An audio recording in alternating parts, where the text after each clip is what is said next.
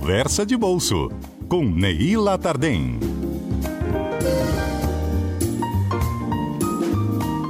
Ei, Neila, bom dia para você.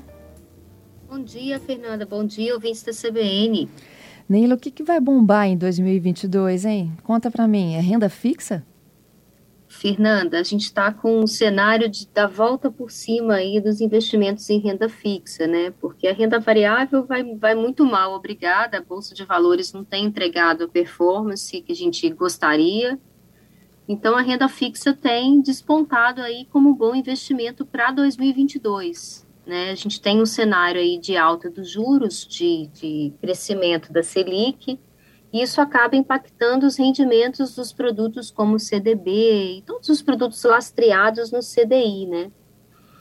Então, assim, acho que o objetivo aqui da nossa conversa de bolsa de hoje é mostrar quais são as opções de renda fixa, é, o que, que é renda fixa, né? Como é que a gente faz para investir em renda fixa e qual o horizonte de tempo que a gente tem que olhar para obter algum tipo de rentabilidade do ponto de, em termos de valor esperado, né? Ótimo. Bom, Quais são os tipos de renda fixa que a gente encontra por aí? A gente tem uma renda, um, uns títulos privados e títulos públicos. Por exemplo, títulos emitidos pelo governo são títulos do Tesouro Direto. Títulos privados podem ser debentures emitidos pela Vale, por exemplo. A Vale é uma das maiores debenturistas do país, ela é uma grande emissora de debêntures, que é um título de renda fixa privado, ou seja, emitido por empresas. E tem o CDB também, que é um, é um tipo de, de certificado, de, de título emitido pelos bancos, né? Então, assim, qual, qual é o mais rentável? É, a gama de produtos de renda fixa do mercado é muito extensa, tá? É até de difícil comparação. É, vencimentos diferentes, é, enfim, é, aportes iniciais diferentes, às vezes você precisa de 40 reais para investir, às vezes de 100 reais, às vezes de mil reais, dependendo do tipo de título. Então, assim, qual é a dica que a gente dá? É, procure títulos que remunerem mais do que 100% do CDI, 110%, 120%. Esses são títulos mais atrativos. O que, que é o CDI? O CDI é o Certificado de Depósito Interbancário. É como se fosse o custo do crédito para o banco. É como se o Itaú pegasse dinheiro emprestado com o Banco do Brasil e pagasse ao Banco do Brasil o CDI. Então, é, é o custo do, do empréstimo para quem empresta. Então, é, um, um título que paga para o investidor final mais do que o CDI está remunerando mais do que o custo de empréstimo bancário. Então, acho que é um bom começo é, olhar para aí, tá? Olhar para títulos de renda fixa que possam render mais do que 100% do CDI. Esse é um bom começo. Existem também alguns títulos como o CRA, o LCA, ou o CRI e o LCI, né? Que sopa de letrinhas é essa, né? O CRA é o Certificado de Recebíveis Agrícola. É, o LCA são as letras né, de crédito agrícola. Os, os dois tipos de título financiam o agronegócio é, brasileiro, né, que tem uma grande importância no PIB. Por conta disso, por conta da relevância do setor para o PIB, é, os investidores desse tipo de fundo não têm isenção de imposto, né, de imposto de renda sobre ganho de capital. Então, eles ficam bastante atrativos sob esse ponto de vista, né? Porque você, às vezes, você tem uma remuneração bruta muito boa, mas vem o imposto no final e come parte dessa remuneração. Então, é, é talvez você possa buscar esses títulos que subsidiam as atividades que são importantes para o PIB, aí quais atividades são essas? Geralmente agricultura e setor imobiliário tem esse subsídio, e você pode ter alguma rentabilidade líquida melhor. É, qual a diferença entre o CRA e a LCA, por exemplo? Né? LCA Neila, é pelos bancos. 11 horas e 33 minutos, sexta-feira é dia de conversa de bolso. A conversa de hoje com a nossa comentarista Neila Tardem é sobre os investimentos para esse ano que chega, né, 2022. A Neila está contextualizando um pouco a situação, a conjuntura econômica do Brasil e o porquê que a gente está falando da volta da renda fixa. Neila, estou de volta contigo. Ei! Agora tá, o áudio tá bom? Tá me ouvindo bem? Vamos tentar. Sempre é assim. Esse negócio de telepresencial afetou a gente, né, de uma forma meio estranha, mas é vamos verdade. lá. É, bom, eu estava falando um pouquinho sobre a volta por cima da renda fixa e das opções que a gente tem no mercado para investimento, né? Aí eu sugeri, em princípio, o CDB e títulos de CDB que rendem mais do que 100% do CDI, né? Que sopa de letrinhas é essa? O CDB é o título que o investidor final compra. O CDI é a taxa que remunera o título, basicamente. E essa taxa é o custo do empréstimo bancário, é, falando aí em linhas gerais, né? Então, um título que rende 110% do, do, do CDI, 120% do CDI, ele está rendendo mais do que a menor taxa paga pelo mercado, que é, em geral, a Selic, né? É a taxa que lastreia esses títulos de renda fixa, né? Que baliza esses títulos de renda fixa. Então, esse é um bom começo para olhar para a renda fixa, né? E qual é a expectativa que o mercado tem para isso, né? hum. né?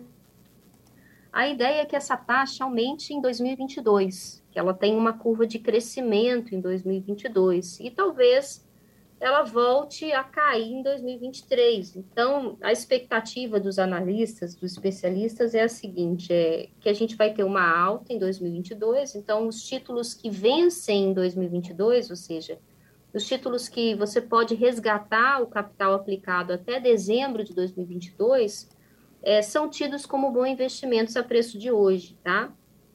Então, assim, é, o ideal é você procurar títulos de renda fixa com vencimento até dezembro de 2022, que rendam mais do que 100% do CDI. Existem vários tipos de títulos de renda fixa. Tem o Tesouro Direto, que é o título público emitido pelo governo, é um título que aumentou, mudou as regras recentemente, no sentido de resgate, então ele ficou mais líquido, ele não, você não precisa de tantos dias para você resgatar o seu capital, você pode resgatar mais, com menos prazo. É, o Tesouro Direto, o vencimento mais curto que tem dele é 2024, né? Ele não é um título que rende assim um ano depois, ele costuma dois, três anos de, de aplicação. E os títulos de tesouro direto estão rendendo mais de 1% ao mês já, é, o que dá mais de 12% ao ano, tá?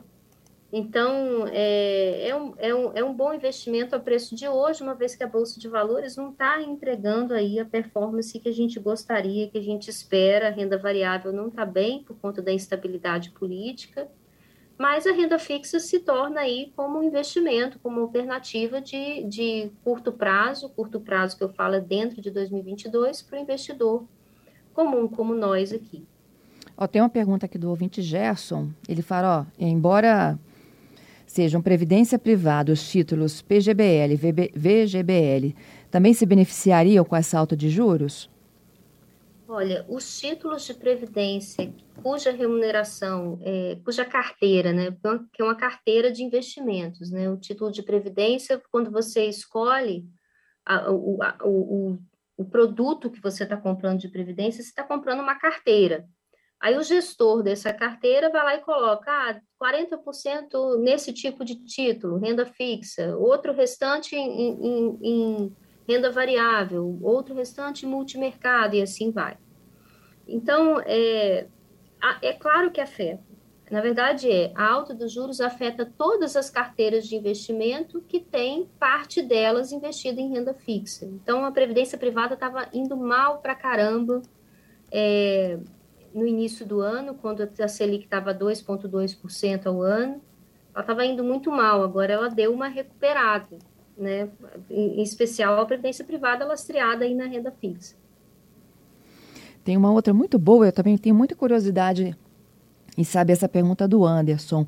Ele pergunta sobre investimentos, por exemplo, tipo XP, que estão pagando 220, 300% igual. Olha, para mim, é, hoje, a preço de hoje, qualquer investimento que renda mais do que o CDI é, é, é vantajoso, né? é, 220% do CDI é, é bastante coisa a preço de hoje. Então, assim, entenda que isso é uma remuneração pós-fixada, né? A gente não tem, quando a gente compra o título, a gente não sabe quanto que, quando, quanto que vai ser o CDI amanhã. A gente tem uma expectativa sobre o CDI. A expectativa é de alta. Então, dada que a expectativa é de alta e, e, e assim, nos próximos três meses isso vai acontecer, porque a inflação não dá trégua e o juro é uma forma de controlar a inflação. Então, essa, esse tipo de investimento acaba sendo vantajoso. A questão é até quando você vai manter esse investimento. É, a preço de hoje, eu recomendo que você mantenha até dezembro de 2022 no máximo, porque a gente tem uma expectativa de melhora do cenário em 2023, né?